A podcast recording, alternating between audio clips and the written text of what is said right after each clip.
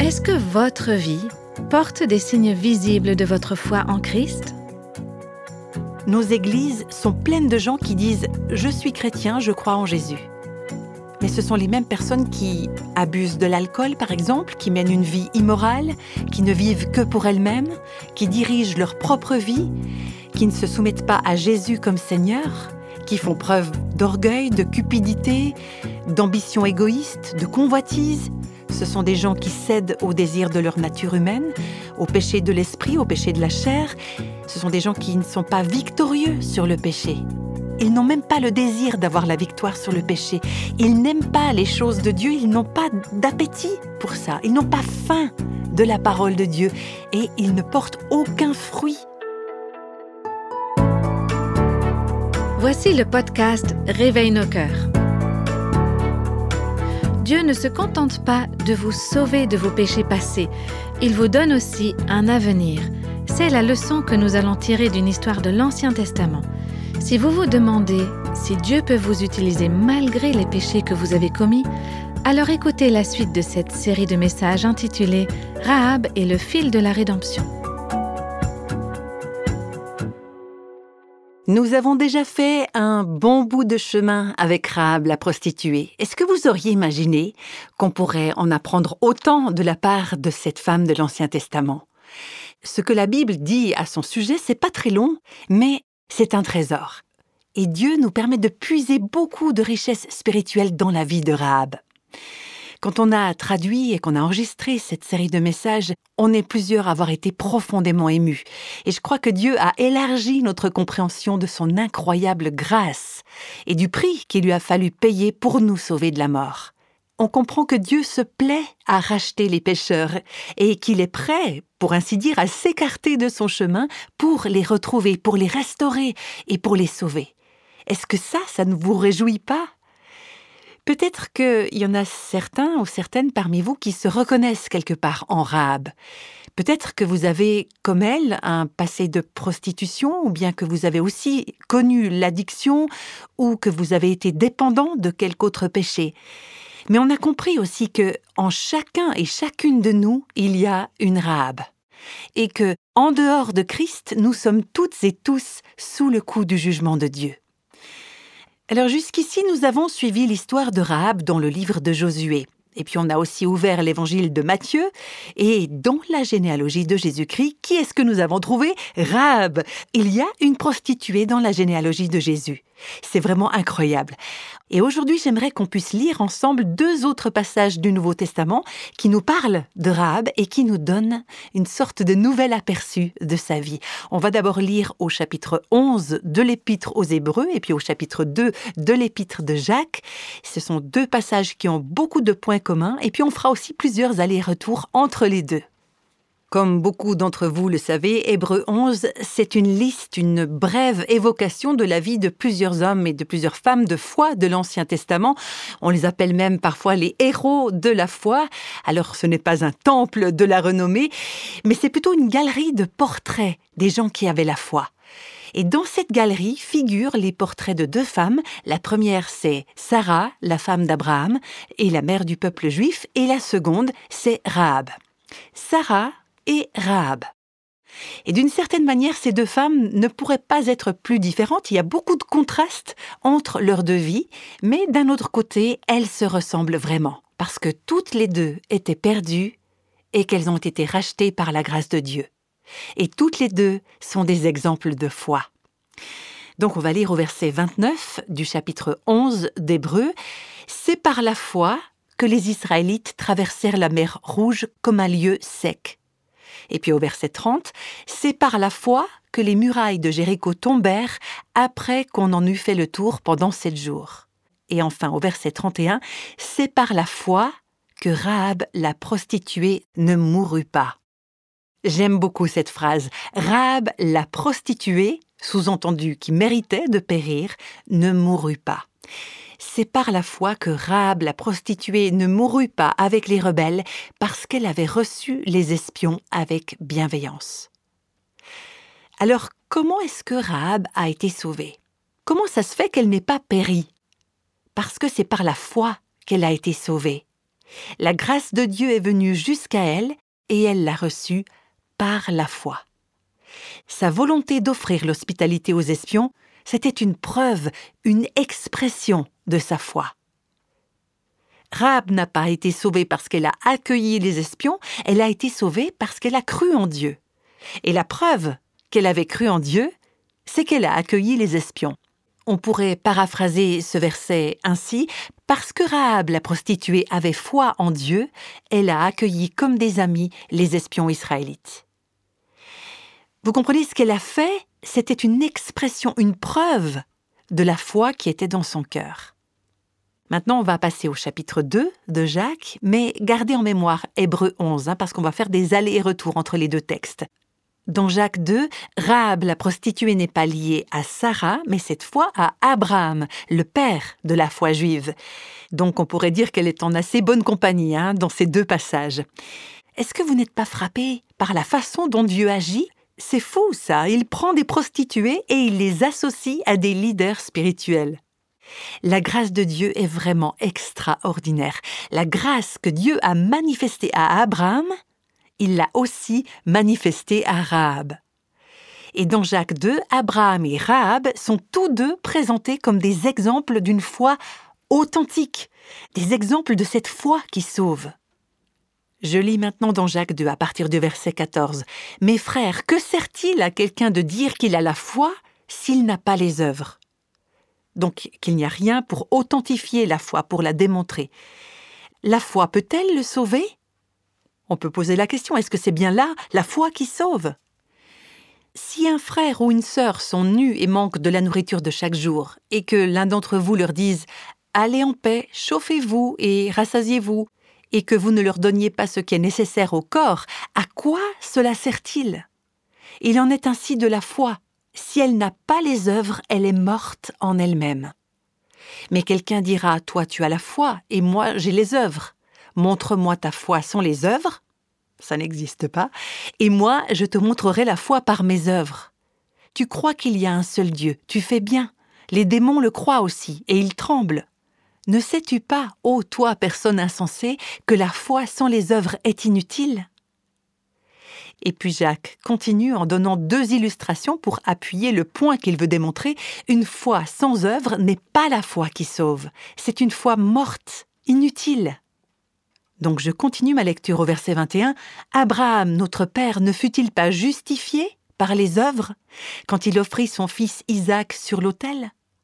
Tu vois que la foi agissait avec ses œuvres, et que par les œuvres, la foi fut rendue parfaite on comprend bien là que c'est la foi d'Abraham en la grâce de Dieu qui a amené Dieu à le considérer comme juste, et Abraham a démontré sa foi par ses actes. Je continue jusqu'au verset 24. Ainsi s'accomplit ce que dit l'Écriture. Abraham crut à Dieu, et cela lui fut imputé à justice. Et il fut appelé ami de Dieu. Vous voyez que l'homme est justifié par les œuvres et non par la foi seulement. Alors cette affirmation peut nous paraître déroutante, parce que nous croyons et nous prêchons que les gens sont justifiés par la grâce de Dieu et par la foi en Christ seul. Mais qu'est-ce que Jacques dit réellement? Il dit ceci, la foi qui ne se traduit pas en acte n'est pas la foi. La foi qui vous justifie va se manifester dans votre comportement.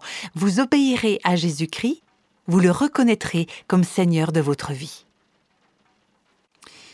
Et il y a une autre illustration encore dans les deux versets suivants. Rahab, la prostituée, ne fut-elle pas également justifiée par les œuvres lorsqu'elle reçut les espions et qu'elle les fit partir par un autre chemin? Comme le corps sans âme est mort, de même la foi sans les œuvres est morte. Alors on n'a pas le temps malheureusement d'étudier en détail tout ce passage et de donner un enseignement complet sur la justification par la foi, mais je pense que si vous replacez ce message dans le contexte de l'ensemble de l'écriture, il est clair que Rahab et Abraham ont tous les deux été sauvés par la grâce de Dieu par le moyen de la foi. Cette foi et cette grâce, c'est ça qui est le don de Dieu. Comme nous le dit Éphésiens chapitre 2 verset 8, ce n'est pas les œuvres afin que personne ne se glorifie. Ce ne sont pas nos actes qui nous sauvent, c'est la grâce de Dieu qui s'exprime et qui s'exerce par notre foi. Mais les actes de Rahab et d'Abraham ont démontré qu'ils avaient été réellement réconciliés avec Dieu. Ils ont démontré qu'ils possédaient la foi qui sauve. Ils ont démontré qu'ils avaient été justifiés par la foi. Ce sont leurs actes qui ont prouvé tout ça. Si vous dites j'ai été justifié, j'ai été racheté, je suis sauvé, j'ai la foi, mais que dans votre vie il n'y a aucun signe qui le prouve, c'est ce que dit Jacques, cette foi n'est pas celle qui sauve. Ce type de foi ne vous justifiera pas.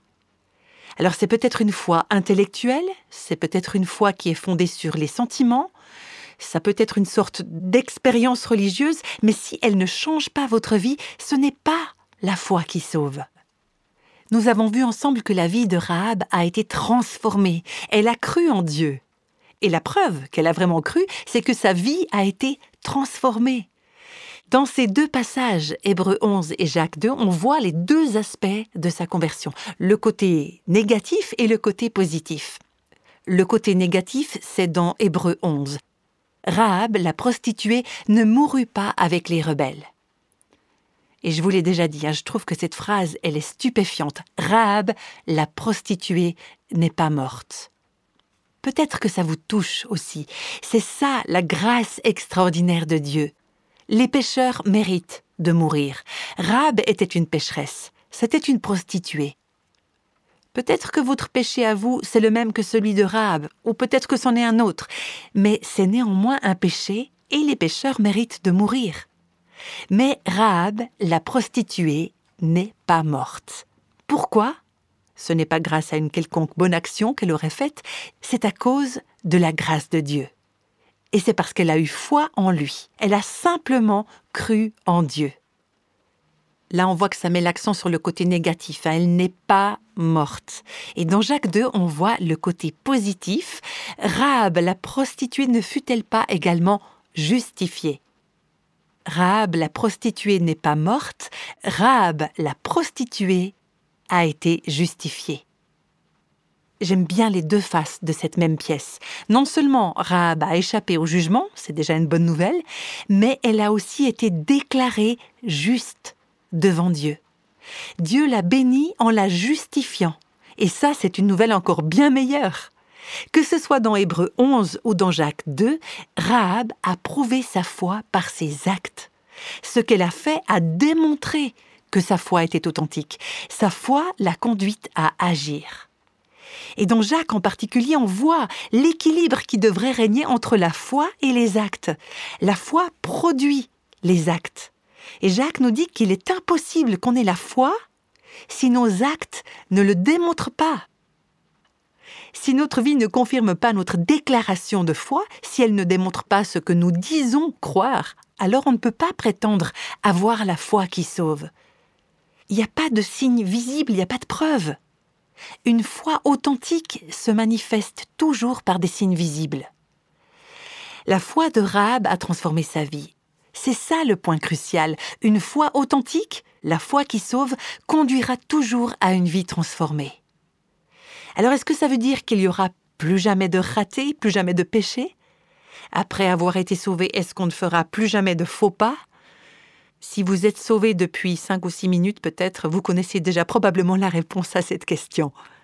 Bien sûr que nous restons pécheurs, et que même si on a été racheté, il nous arrive encore de pécher. On n'a pas encore été délivré de la présence du péché. On vit encore dans un monde pécheur, on vit encore dans des corps pécheurs, on subit encore la tentation. Et il arrive même que des personnes saintes commettent de graves péchés. Mais le désir du cœur d'une personne sainte, ce n'est pas de pécher, c'est de plaire à Dieu. Et s'est détournée des idoles pour se tourner vers Dieu. Elle s'est détournée du péché pour se tourner vers Dieu.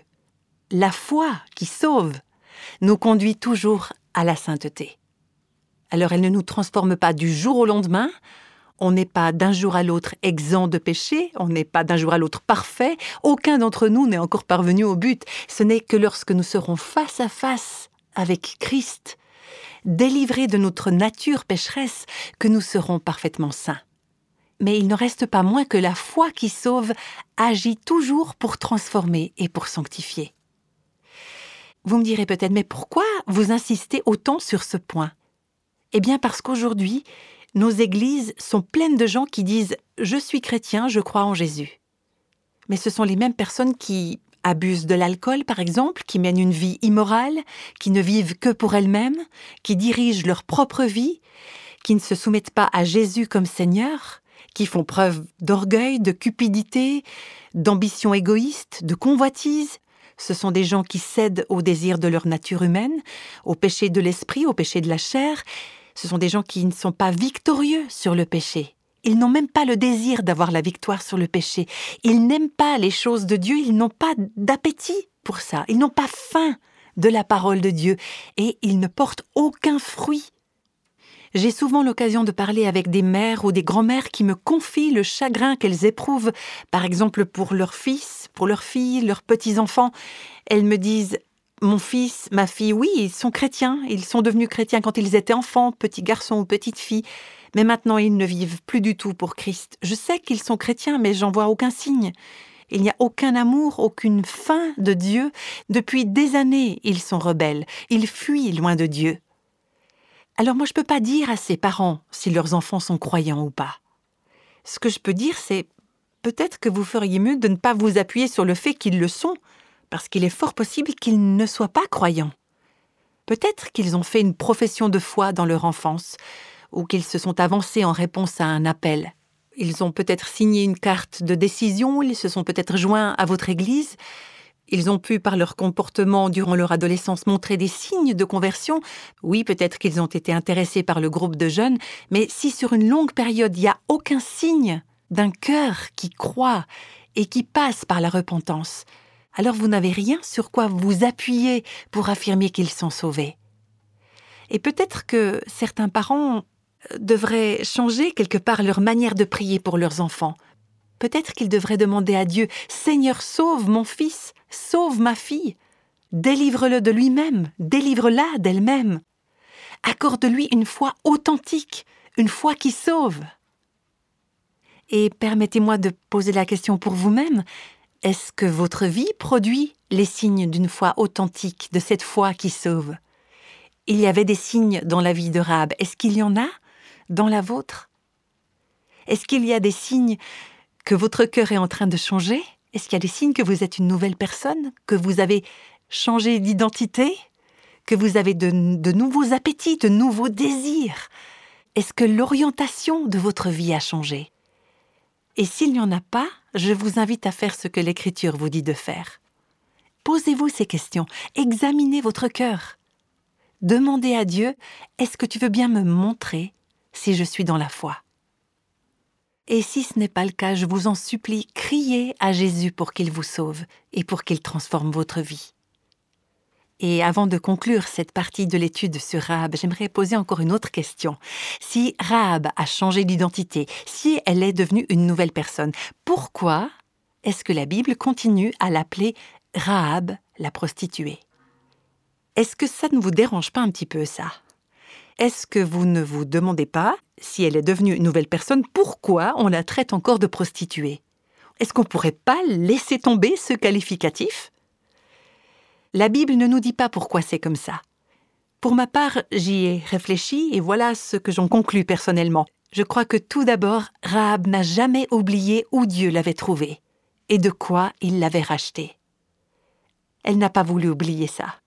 Non pas qu'elle était fière de sa vie et qu'elle ait voulu revendiquer son passé, mais elle savait d'où elle venait. Et moi non plus, je ne veux pas oublier où Dieu est venu me chercher. Je ne veux pas oublier de quoi il m'a sauvé et de quoi il m'a racheté. Mais au-delà de cette raison, je crois que le passé de Rahab faisait partie du message de sa vie. En fin de compte, son passé est devenu un moyen de toucher les autres et de leur parler de la grâce de Dieu. Dans le Nouveau Testament, si c'était juste écrit Rahab, Rahab tout court, on pourrait l'oublier. Rahab, oui, mais quelle Rahab? Oh, ah oui, ça devait être une femme très pieuse qui méritait la grâce de Dieu. Mais non, les Écritures ne nous laissent pas oublier d'où elle venait. Et elle-même, elle était prête à ce qu'on l'appelle Rahab, la prostituée, parce que ça lui donnait la possibilité de communiquer un message de vie à ceux qui l'entouraient. Et aujourd'hui encore, chaque fois qu'on prononce ce nom, Rahab, la prostituée, on se rappelle l'incroyable grâce de Dieu. Voilà pourquoi aujourd'hui encore, parce que ce qualificatif lui est resté attaché, Rahab continue à toucher des pêcheurs comme elle, des pêcheurs comme moi, des pêcheurs comme vous. Vous savez, ça me fait penser à mon amie Iris Blue.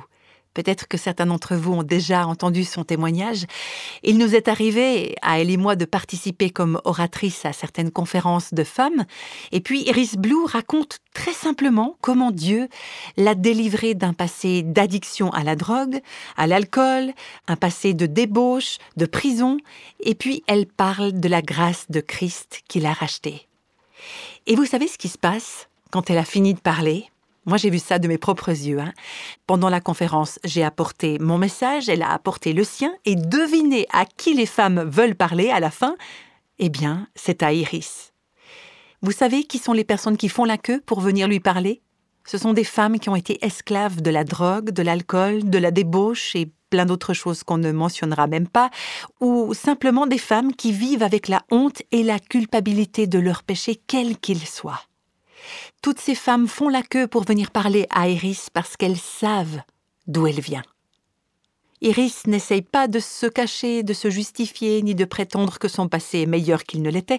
Elle dit simplement Je suis une grande pécheresse, mais j'ai un grand sauveur. Et c'est ça qui attire ces femmes qui viennent lui parler. Elle lui ouvre leur cœur, elle raconte à Iris des choses qu'elle ne raconterait à personne d'autre, des choses qu'elles n'ont peut-être même jamais avouées à qui que ce soit. Pourquoi? Parce qu'elles savent que Iris peut les comprendre. Elle est passée par là. Et ces femmes ne voient pas seulement d'où elle vient, mais aussi où Dieu l'a amenée et comment Dieu l'a transformée. Et quand elles voient Iris, elles reprennent espoir. Et c'est ce que fait l'histoire de Rahab. Elle nous redonne espoir. Et vous savez qui que vous soyez, d'où que vous veniez, quoi que vous ayez fait, quel que soit le domaine dans lequel vous avez été esclave, Dieu veut utiliser votre histoire. Ça ne veut pas dire que vous devez la raconter partout où vous allez, mais Dieu veut utiliser votre passé et la manière glorieuse dont sa grâce a agi dans votre vie pour surmonter ce passé pour vous donner un message de grâce et d'espoir à partager avec les autres. Et je vais terminer avec cette question.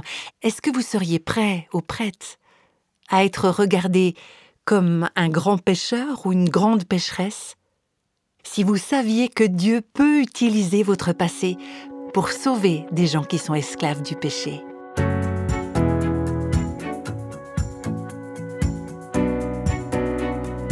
Dieu peut se servir de votre propre histoire pour aider d'autres personnes à découvrir l'immensité de sa bonté et de sa grâce. Dans cette série intitulée Rahab et le fil de la rédemption, nous avons pu suivre le fil du cordon rouge que cette prostituée a suspendu à la fenêtre de sa maison. C'est un fil au sens littéral du terme, mais nous avons pu voir aussi comment cette histoire est liée à l'Évangile, le fil de la rédemption qui traverse toute la Bible.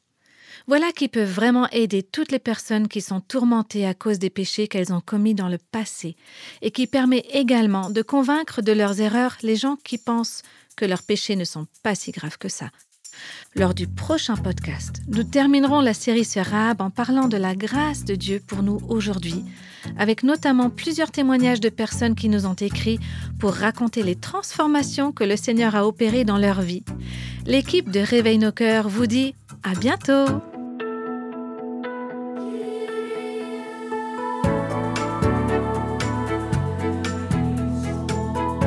Les extraits de la Bible sont tirés de la version Louis II 1910. Réveille nos cœurs est le ministère francophone de Revive Our Hearts, initiative de Life Action Ministries avec Nancy DeMoss Volgemuth. Avec les voix de Christine Raymond et Jeannette Kosman.